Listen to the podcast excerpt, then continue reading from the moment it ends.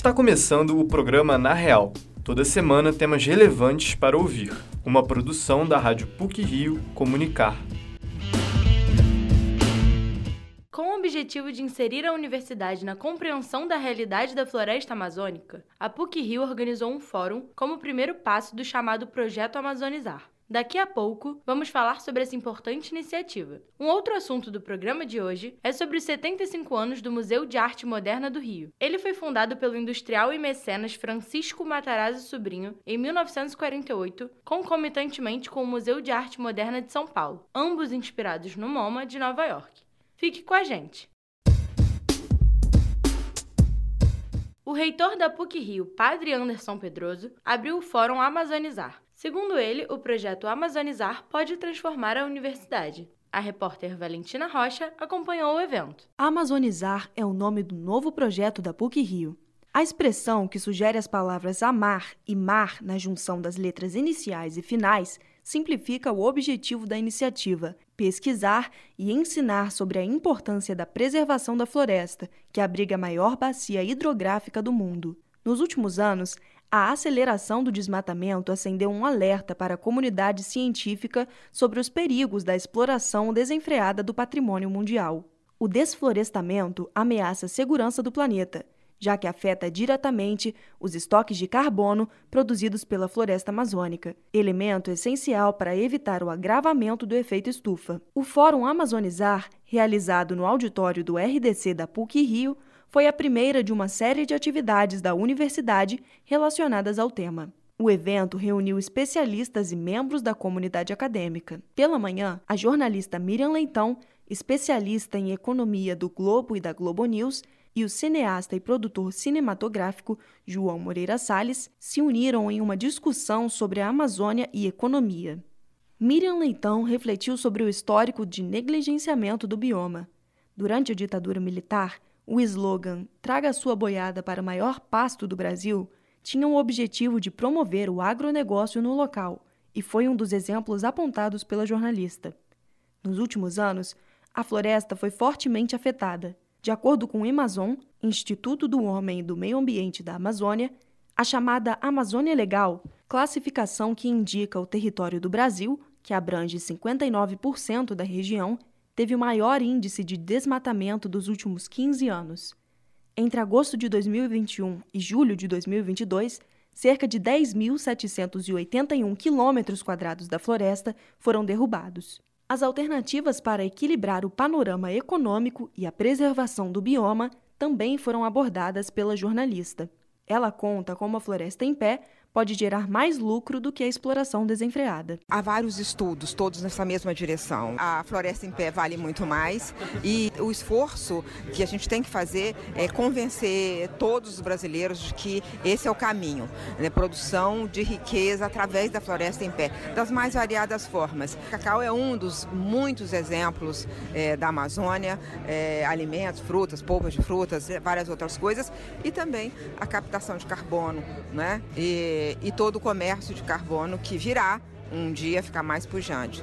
Durante o debate, Miriam revelou que, apesar dos retrocessos dos últimos tempos, vê com esperança o cenário, que, por outro lado, fortaleceu organizações, instituições e meios que produzem informações de qualidade sobre a Amazônia. Já o documentarista João Moreira Salles apontou a floresta como artefato de cultura centro que reúne ancestralidades e que revela a relação de cuidado dos antepassados indígenas e atuais com a região. O produtor cinematográfico faz uma análise do cenário atual. Claramente, o meio ambiente é um embate político. Você tem um Congresso muito, muito conservador, que não entende a pauta ambiental, que na verdade quer, é, se opõe a ela, porque está alinhado ao agronegócio, no que há de mais atrasado do agronegócio brasileiro. E a gente vai ver nos próximos anos se, de fato, o governo está comprometido ou não com a ideia de que o Brasil pode se apresentar ao mundo como uma, um país que almeja ser uma potência ambiental. O reitor da PUC Rio, padre Anderson Antônio Pedroso, fez a abertura da cerimônia e afirmou que o projeto Amazonizar faz parte de um posicionamento da PUC Rio sobre a pauta ambiental. O reitor comenta as expectativas em relação ao novo projeto. O que nós podemos fazer é, como universidade. Né?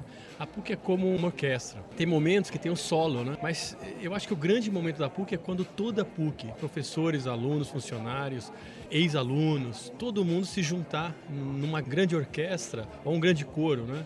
e falar junto. E isso vai dar um impacto. Coloca a PUC de novo no cenário global. A PUC sempre fez parte de no cenário nacional primeiro e depois global. A PUC sempre foi protagonista. Nós temos que voltar a ser protagonistas e agora o mundo mudou temos que nos transformar. E, e, a Amazônia ela nos ajuda. Ela não só nos ajuda nos provocando ao novo, ao misterioso e ao que é grande, porque ela é o mar, né? Mas ela também nos ajuda porque ela nos dá instrumentos de pensamento, né?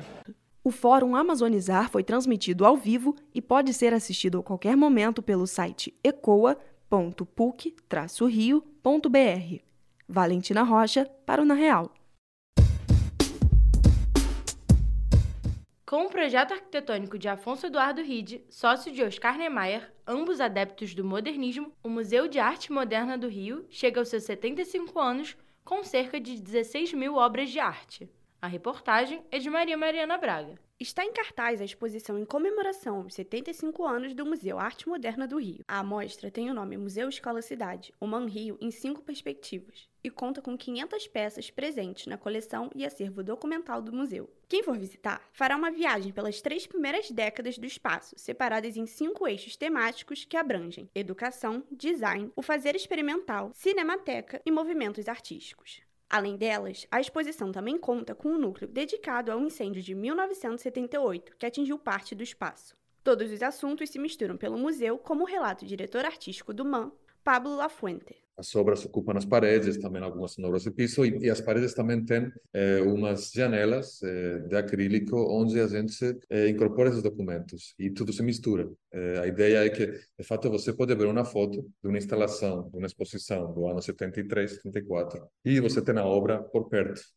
Ou tem uma obra do mesmo artista por perto, ou tem nas paredes, ou tem na parede do museu, ou tem as pessoas que estavam engajadas na produção da, das obras, das exposições. Então, esse, essa, essas relações constantes entre entre o que aparece no documento e aparece na, na parede ou no chão do lado.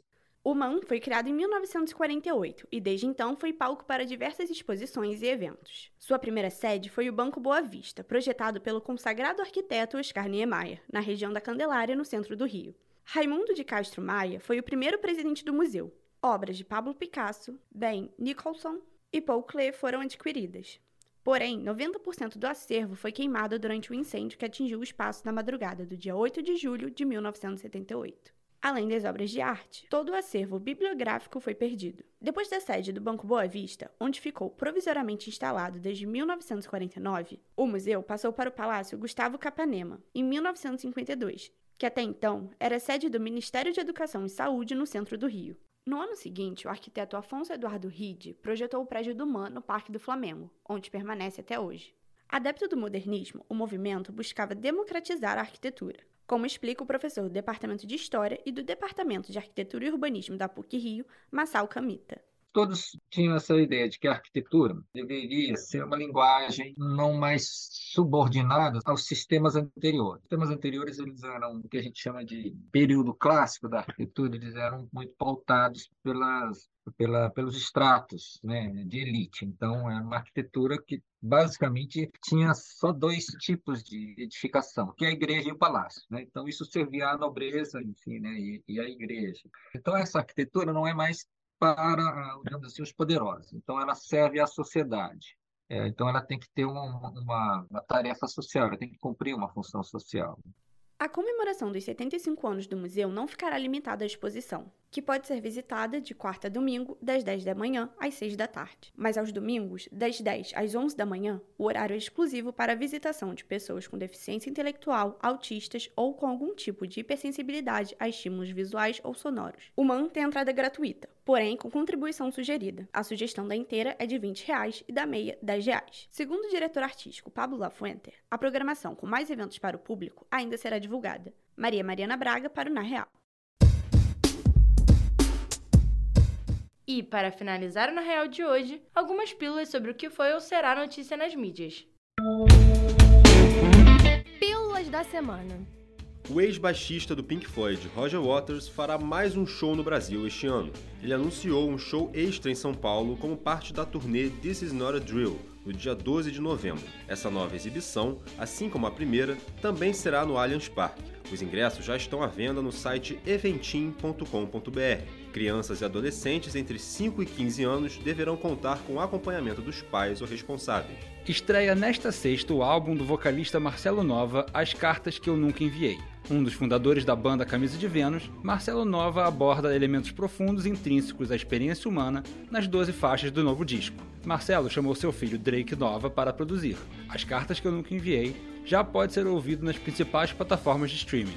O Universal Music Group pretende adquirir o catálogo da banda britânica Queen, o qual atualmente pertence ao Disney Music Group. Segundo uma fonte familiarizada com a aquisição de músicas, em depoimento à CNN, o valor da compra pode ultrapassar um bilhão de dólares. Caso a aquisição seja efetuada, será a maior quantia paga por um catálogo de músicas, recorde mantido hoje pelo cantor Bruce Springsteen, cujas faixas foram adquiridas por aproximadamente 500 milhões de dólares está em cartaz a animação da Sony Homem-Aranha através do Aranha-Verso. A sequência da animação vencedora do Oscar de melhor animação de 2019, Homem-Aranha no Aranha-Verso, continua a história de Miles Morales que assume o manto do herói após sua morte. Dessa vez, Miles terá de provar que é digno para fazer parte de uma corporação feita por Homens-Aranhas de várias dimensões. A classificação indicativa é livre. Após visitar o Papa Francisco no Vaticano, o diretor norte-americano Martin Scorsese anunciou que seu novo filme vai falar sobre Jesus Cristo. O cineasta, que foi ovacionado no Festival de Cannes com seu longa-metragem Killers of the Flower Moon, disse que já está trabalhando no projeto. Não vai ser a primeira vez que o diretor aborda a figura maior do cristianismo. Em 1988, lançou A Última Tentação de Cristo, que lhe rendeu uma indicação ao Oscar de melhor direção. O livro Page Boy, a Memoir, ainda sem título em português, será lançado mundialmente nesta terça. Escrito pelo ator trans Elliot Page, o livro contará a sua história durante a descoberta do seu gênero e a pressão de servir a função de jovem mulher no cinema norte-americano. A autobiografia ainda não está disponível, mas pode ser reservado no site da Amazon. Por hoje é só. Esse episódio foi apresentado por Maria Lins, com pílulas de João Marcelo Santos e José Esteves, e edição sonora de João Marcelo Santos. O programa Na Real tem supervisão e edição do professor Célio Campos. Lembramos que a Rádio PUC faz parte do Comunicar, que é coordenado pela professora Cristina Bravo. Até a próxima semana.